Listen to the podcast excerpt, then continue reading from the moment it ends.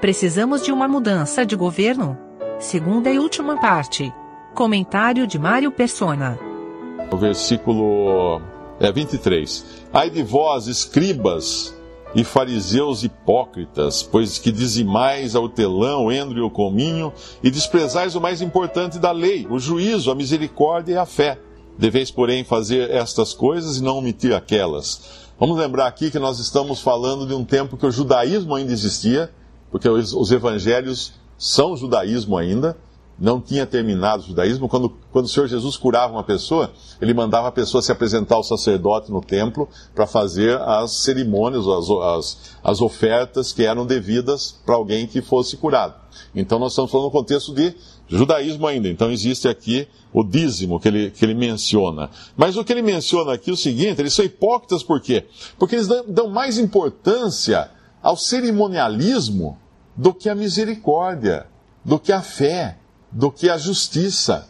Eles davam mais importância a essas coisas do que realmente se interessar pela alma das pessoas. Tinha que ter o cerimonialismo. Agora eu pergunto, acaso não é isso que nós encontramos no mundo religioso? Cerimônias e mais cerimônias? Ah, você vai por aqui, depois você entra por ali, depois faz assim.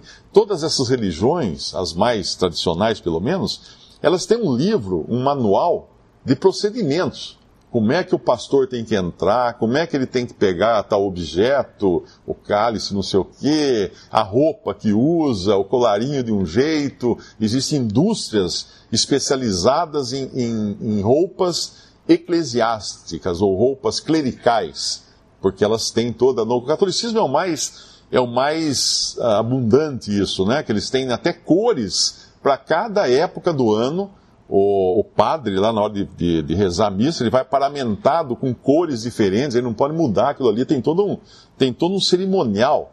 Uh, levanta, senta, sacode o sininho, uh, tem toda uma coisa, tem o incenso, porque copiaram isso do judaísmo. Mas as coisas que realmente importam, não, não tem.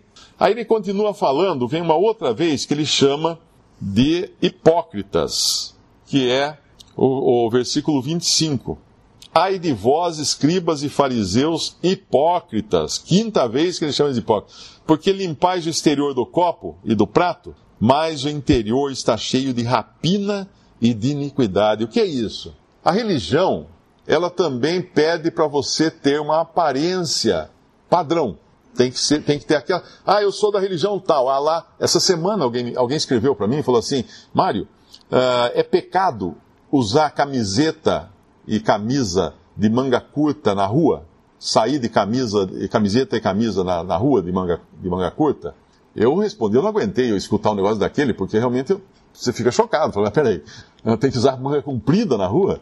Ele perguntou, eu falei, olha, é pecado sair sem camisa e sem camisetas, se for mulher, melhor não sair não, porque daí vai ser pecado. E aí dei até um, um risinho assim, daí eu expliquei para ele a questão das vestes. Porque na realidade, algumas religiões, até ditas cristãs, elas têm todo um código de vestimentas. E essa semana também me, me surpreendeu uma religião que é muito grande no Brasil. Um jovem escreveu, falou que estava muito desapontado com a religião dele, porque ele trabalhava na, na mesa de som do templo dessa religião. E ele que controlava os microfones e, e tudo mais. E ele foi dispensado daquela atividade, daquela função, não ganhava nada para isso, mas era uma honra para ele cuidar do som lá da, da sua igreja. Ele foi dispensado porque ele esqueceu de fazer a barba. E aí ele me contou que nessa religião dele não pode ter ninguém de barba. Para pertencer à religião, não pode. Eu até perguntei, não, não é um banco? Não, sem certeza que é. Porque tem um banco que, é, que os funcionários não podem trabalhar de barba, né? Uh, não, é, não é um banco que você está falando, a religião é a religião. Então, isso é, isso é limpar o exterior do copo. Isso é tentar mudar o interior limpando o exterior. O cara dá uma arrumadinha na, na aparência, veste o terninho, vai para a igreja com a Bíblia do braço e acha que então o interior está ok agora, mas não é por aí. Então, se, se você é governado pela religião, você é um hipócrita. Você é um hipócrita, você é um fingido. Se é a religião que, que, que te governa. Mas vai, continuando, o sexto, a sexta vez que o Senhor chama de os fariseus de hipócritas, é no versículo 27. Ai de vós, escribas e fariseus hipócritas, pois que sois semelhantes aos sepulcros caiados, que por fora realmente parecem formosos, mas interiormente estão cheios de ossos de mortos e de toda a imundície. O que era um sepulcro caiado? No judaísmo, uma pessoa que tocasse no morto, ela ficava impura. Lá em Levítico tem todo um ritual que tinha que, ou tocou no morto, tinha que passar por uma série de coisas, de rituais para se purificar, porque ele, a, a impureza do morto, da morte, passava para a pessoa que tocou em ossos ou num cadáver ou qualquer coisa assim. Então eles não podiam tocar em mortos. Na tentativa de evitar que alguém inadvertidamente tocasse no morto, os judeus pintavam os sepulcros, jogavam cal branca em cima do lugar onde a pessoa foi, foi sepultada, e era uma forma de embelezar até o, o local, mas também de avisar: olha, aqui tem um morto aí, ó, cuidado, não pise em cima. E assim é a religião a religião do homem. Ela, ela cobre o, o exterior com cor branca, cor pura, né? Tem algumas religiões até que tem que vestir branco, né? Algumas religiões espiritualistas, as pessoas vestem branco, porque elas acham que vestindo branco elas estão mais em sintonia com Deus ou alguma coisa assim. E é isso aí, é o sepulcro caiado, porque está dentro que está ruim. O Senhor Jesus falou: do coração do homem procede uh, todo o mal, os crimes, adultérios, as, tudo, tudo vem do coração. Não vem de fora. Está dentro do homem. O homem é impuro por natureza, é pecador por natureza. Algumas religiões, inclusive, as pessoas ficam tão, tão encantadas com seus líderes que querem pôr a mão neles. Você já deve ter visto pessoas que chegam perto de um guru, de um líder, de um, de um pastor, ai, e põe a mão achando que com isso vai passar alguma, alguma santidade para elas não vai passar santidade, vai passar impureza.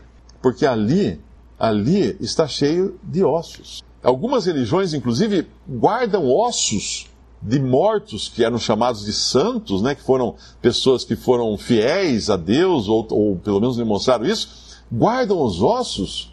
E eu vi uma vez, eu conheci uma, uma jovem, ela levava um, um pedaço de osso dentro de uma caixinha pendurado no pescoço. É, tem um nome isso, esqueci agora, mas é, eram, eram as relíquias. Ela levava uma relíquia, era uma joia, que era uma caixinha, e é até engraçada a situação, porque eu era jovem também, e isso foi numa festa uh, aqui em Limeira, e ela, a gente ficou conversando, e estava na grama da casa, no gramado da casa à noite, e eu falei, o que, que é isso? Não, isso aqui é, é, é um pedacinho, né, uma coisa microscópica, de um osso de um santo, não sei quem. Eu falei, deixa eu ver. A hora que eu falei, deixa eu ver, eu peguei e abriu a coisinha e caiu na, na, grama. E aí ela ficou sem o osso do santo dela. Porque, na realidade, a, a pessoa leva aquilo para dar sorte, para tentar achar que vai passar alguma santidade do osso do santo. Mas a Bíblia já falava que o contato com o morto, lá no Antigo Testamento, não passava santidade nenhuma, pelo contrário, passava impureza.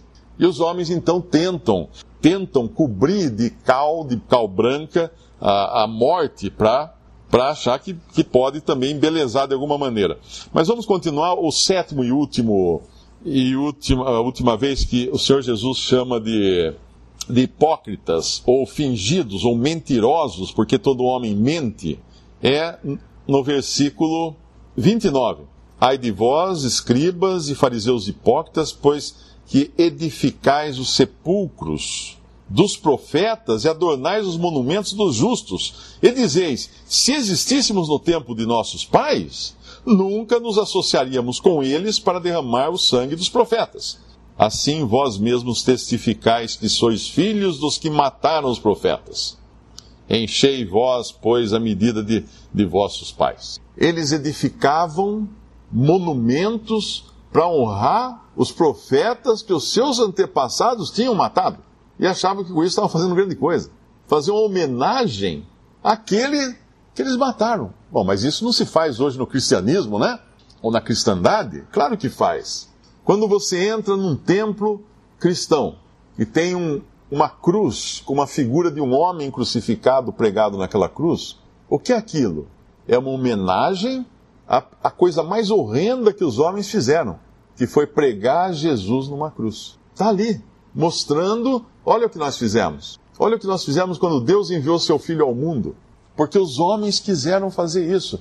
Nós estamos vendo esse movimento todo político no Brasil e fala-se em democracia, fala em escolher um, alguém ou trocar de governo e tudo mais, mas vamos pensar há dois mil anos. Teve uma eleição democrática, Pilatos falou: O que vocês querem que eu faça com esse? Esse que se diz filho de Deus. Eles falaram assim: crucifica-o, crucifica-o. O mesmo povo que dias antes o Senhor estava curando, alimentando, multiplicando pão para dar para eles, crucifica-o, crucifica-o. Foi, foi, uma, foi uma eleição, foi um, um voto que eles deram para que morresse aquele que só veio fazer o bem. E, e, e quem que vocês querem que eu solte? Barrabás. Barabas. O que é Barabas? Filho do pai, em, em hebraico. Barabas. Filho do pai. Mas espera aí, o filho do pai é aquele que eles mandaram para a cruz. Esse era o genuíno. E ficaram com qual? O pirata, o falso. Com o falso filho do pai. Mas naquela cruz, ali Deus iria usar da maior crueldade que os homens já podiam ter praticado contra o seu próprio Criador, Deus ia tornar isso na maior bênção que nós jamais poderíamos imaginar.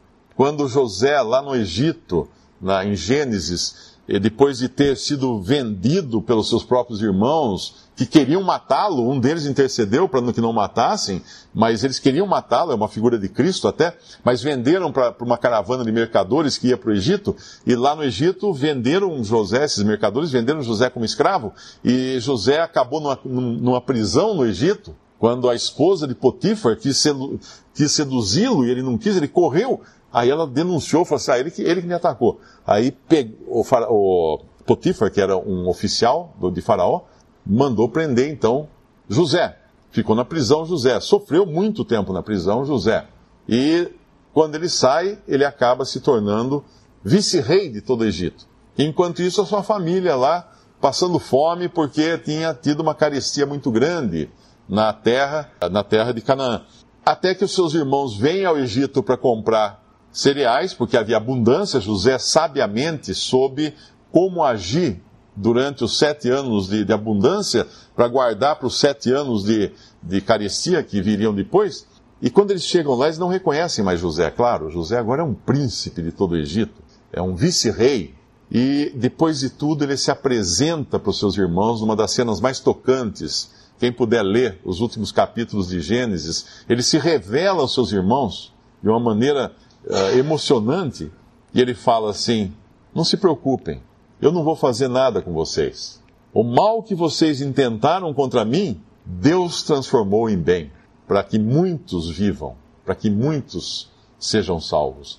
Deus fala hoje: olha, humanidade, o mal que vocês intentaram contra o meu filho ali na cruz, eu transformei em bem para que muitos sejam salvos. Porque na cruz do Calvário, Cristo morreu não como um mártir, não como um tiradentes, não como uma pessoa abnegada. Ele morreu como um sacrifício substitutivo. Ele morreu no lugar do pecador culpado, o, o inocente morrendo no lugar do culpado para nos levar a Deus. Mas chegando agora às conclusões disso, quem realmente governa os seres humanos? Quem governa você? É uma religião? Eu já mostrei que a religião sete vezes dá sinais de hipocrisia, de mentira, de engano. Sete vezes ela engana o homem. Quem realmente governa? Vamos ler uma passagem em João, capítulo 8, versículo 44. Se você quer ser uma pessoa tão religiosa quanto um fariseu dos tempos antigos, essa é a opinião que o próprio Senhor Jesus tinha dos fariseus. João 8, 44. Ele disse o seguinte daqueles fariseus, daqueles homens tão religiosos, aqueles homens tão tradicionais, tão voltados ao cerimonialismo, ele diz o seguinte: Vós tendes por pai ao diabo, e quereis satisfazer os desejos de vosso pai. E ele foi homicida desde o princípio e não se firmou na verdade, porque não há verdade nele. Quando ele profere mentira, fala do que lhe é próprio porque é mentiroso e pai da mentira. Mas porque vos digo a verdade, não me credes. O diabo é mentiroso e pai da mentira, e pai dos fariseus. Quando ele fala, vocês têm por pai o diabo, o que ele quis dizer? Quem governa vocês é o diabo.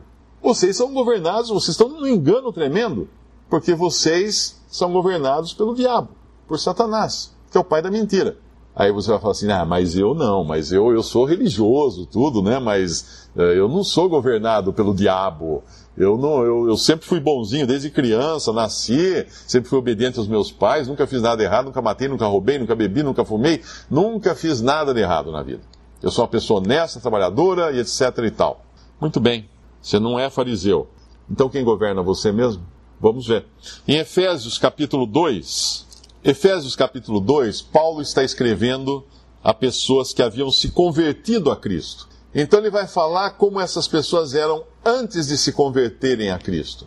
Se você não passou por uma experiência de conversão a Cristo, se você não tem a certeza dos seus pecados perdoados, você não se converteu ainda a Cristo. Não, mas eu, eu, eu vou na igreja. Ah, tá bom, você vai na igreja. E, e, o que você faz com os seus pecados? Ah, eu procuro não pecar, eu procuro andar direito, eu ser honesto. Não, não é isso. Não, mas eu, eu, eu, eu confessei os meus pecados. Eu, eu, quando me converti, Cristo pagou os meus pecados lá na cruz e, e me perdoou. Ah, ótimo. Então, você crê em Jesus, crê, crê em Jesus como meu Salvador. E se você pecar hoje, o que você vai fazer? Bom, daí eu vou ter que me reparar isso fazendo coisas boas para compensar as coisas ruins que eu estou fazendo. Porque a Bíblia fala: uh, quem perseverar até o fim será salvo. Então, se eu não perseverar, eu vou, eu vou ser condenado. Bom, essa salvação que fala em Mateus 24 é a salvação da carne, do corpo. Numa época quando haverá uma grande tribulação, os judeus lá na Palestina estarão sendo perseguidos, e aquele que perseverar até o fim, que for firme até o final, ele, fica, ele ficaria salvo, a salvo, o seu corpo não morreria, a sua vida ficaria salva para ele poder entrar com o corpo e tudo, vivo, andando, caminhando, no reino milenial de Cristo que ele vai estabelecer então. Porque na continuação da mesma passagem de Mateus 24, o Senhor fala assim: se aqueles dias não fossem, não fossem abreviados, nenhuma carne se salvaria. Nenhuma carne se salvaria. Corpo humano, percebe? Então, perseverar até o fim. E ainda que alguém pense que perseverando até o fim será salvo, então ele já não está mais crendo em Cristo como Salvador. Ele está achando, ele está dizendo o seguinte: que até o dia que eu criei em Jesus, ele foi meu salvador. Daqui para frente eu estou por minha conta. Daqui para frente eu que tenho que me livrar dos meus pecados. Porque se eu pecar, eu estou perdido. Não. Isso não é graça, isso não é evangelho da graça de Deus. Cristo morreu na cruz por todos os meus pecados, porque eu nem existia na época. Eu não existia, ele já estava morrendo lá pelos meus pecados. A salvação perfeita é completa. Aquele que crê em Cristo, ele sabe que está salvo porque Cristo é seu Salvador. E vos vivificou, então Paulo fala de como eles estavam antes, vos vivificou, estando vós mortos em ofensas e pecados, em que noutro tempo, agora antes deles se converterem a Cristo, andaste segundo o curso deste mundo, segundo o príncipe das potestades do ar, do espírito que agora opera nos filhos da desobediência, entre os quais todos nós também antes andávamos, Paulo está dizendo isso nos desejos da nossa carne, fazendo a vontade da carne e dos pensamentos, e éramos por natureza filhos da ira, como os outros também. Essa é a condição do homem no seu estado natural. Ele tem um governo? Tem, ele é governado. Ele é governado pelo curso do mundo. O que é o curso do mundo? As modas, as ideias, as culturas, Gente, agora está usando isso. Ah, agora o costume é fazer isso. Aquela é como se você faz um rego na, na montanha assim para descer a água. Ah, o rego vai para cá, a água vai atrás. A valeta vai para cá, a água vai atrás. Quem trabalha com com plantação, com a área rural, sabe que tem que fazer aquelas curvas de nível, né? Para segurar a água, para a água ir para o lugar certo, para não causar erosão. É isso aí. Tem, a, a, o curso desse mundo dita a vida daquele que é incrédulo que ainda não se converteu a Cristo. Ele é governado, sim, mas pelo curso do mundo. Só o curso do mundo? Não. Segundo o príncipe das potestades do ar. O que é o príncipe das potestades do ar? O príncipe dos poderes do ar. Satanás. Satanás é o príncipe dos poderes, dos espíritos, dos, dos demônios, dos anjos caídos. Ele é o príncipe. E ele então governa aqueles que não creem. Então não são só os fariseus que são filhos do diabo qualquer pessoa que ainda não se converteu a Cristo é também guiado pelo diabo. Do espírito que agora opera nos filhos da desobediência, entre os quais todos nós também andávamos nos desejos da nossa carne, fazendo a vontade da carne e dos pensamentos. Então, peraí, eu não, eu não tenho um governo tipo presidencialista, né? Eu não tenho um presidente sobre mim, um rei, pédulo, né? Ah, na verdade, eu sou governado por um parlamento, né? por várias entidades. É o diabo e seus, é o diabo, o príncipe, o curso do mundo, a minha carne, os meus desejos, os meus pensamentos. Eu sou governado por tudo isso, menos por Deus. Quando eu não creio em Jesus como meu Salvador. Essa é a situação do homem no seu estado natural. Mas ainda bem que não, não, não para aí. E vem depois a passagem que diz assim, no versículo 4: Mas Deus, que é riquíssimo em misericórdia, pelo seu muito amor com que nos amou, não pelo meu merecimento, mas pelo seu muito amor. Estando nós ainda mortos em nossas ofensas, nos vivificou juntamente com Cristo, pela graça sois salvos, e nos ressuscitou juntamente com Ele, e nos fez assentar nos lugares celestiais em Cristo Jesus, para mostrar nos séculos vindouros as abundantes riquezas da sua graça, pela sua benignidade para conosco em Cristo Jesus. Porque pela graça, não pelas suas obras, não pelo seu esforço, não pela sua santidade, pela graça sois salvos, por meio da fé. E isto não vem de vós, é dom de Deus, não vem das obras para que ninguém se glorie. Essa é a religião de Deus, que na verdade não é uma religião, é uma pessoa, Cristo. Eu creio em Cristo, eu tenho a salvação eterna. E o que ele faz então, quando nós cremos nele? Hebreus capítulo 2. Hebreus capítulo 2, dois versículos para nós encerrarmos versículo 14. Hebreus 2, versículo 14.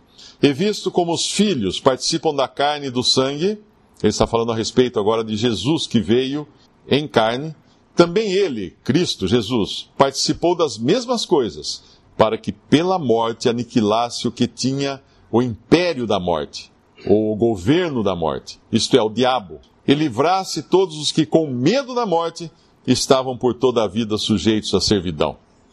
Escravos de Satanás. Mas ele veio libertar.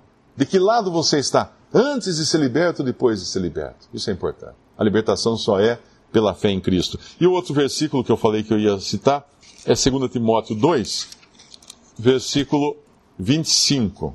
Instruindo com mansidão os que resistem, a ver se porventura Deus lhes dará arrependimento para conhecerem a verdade e tornarem a despertar, desprendendo-se dos laços do diabo em que a vontade dele estão presos. Nada mais terrível do que estar preso e dormindo, preso e dormindo, porque você não percebe que você está preso. Essa é a palavra de Deus, essa Bíblia que nós temos aqui.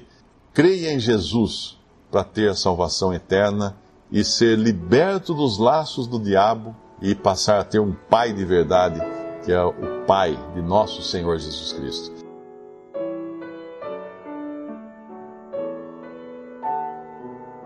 Visite respondi.com.br. Visite também 3minutos.net.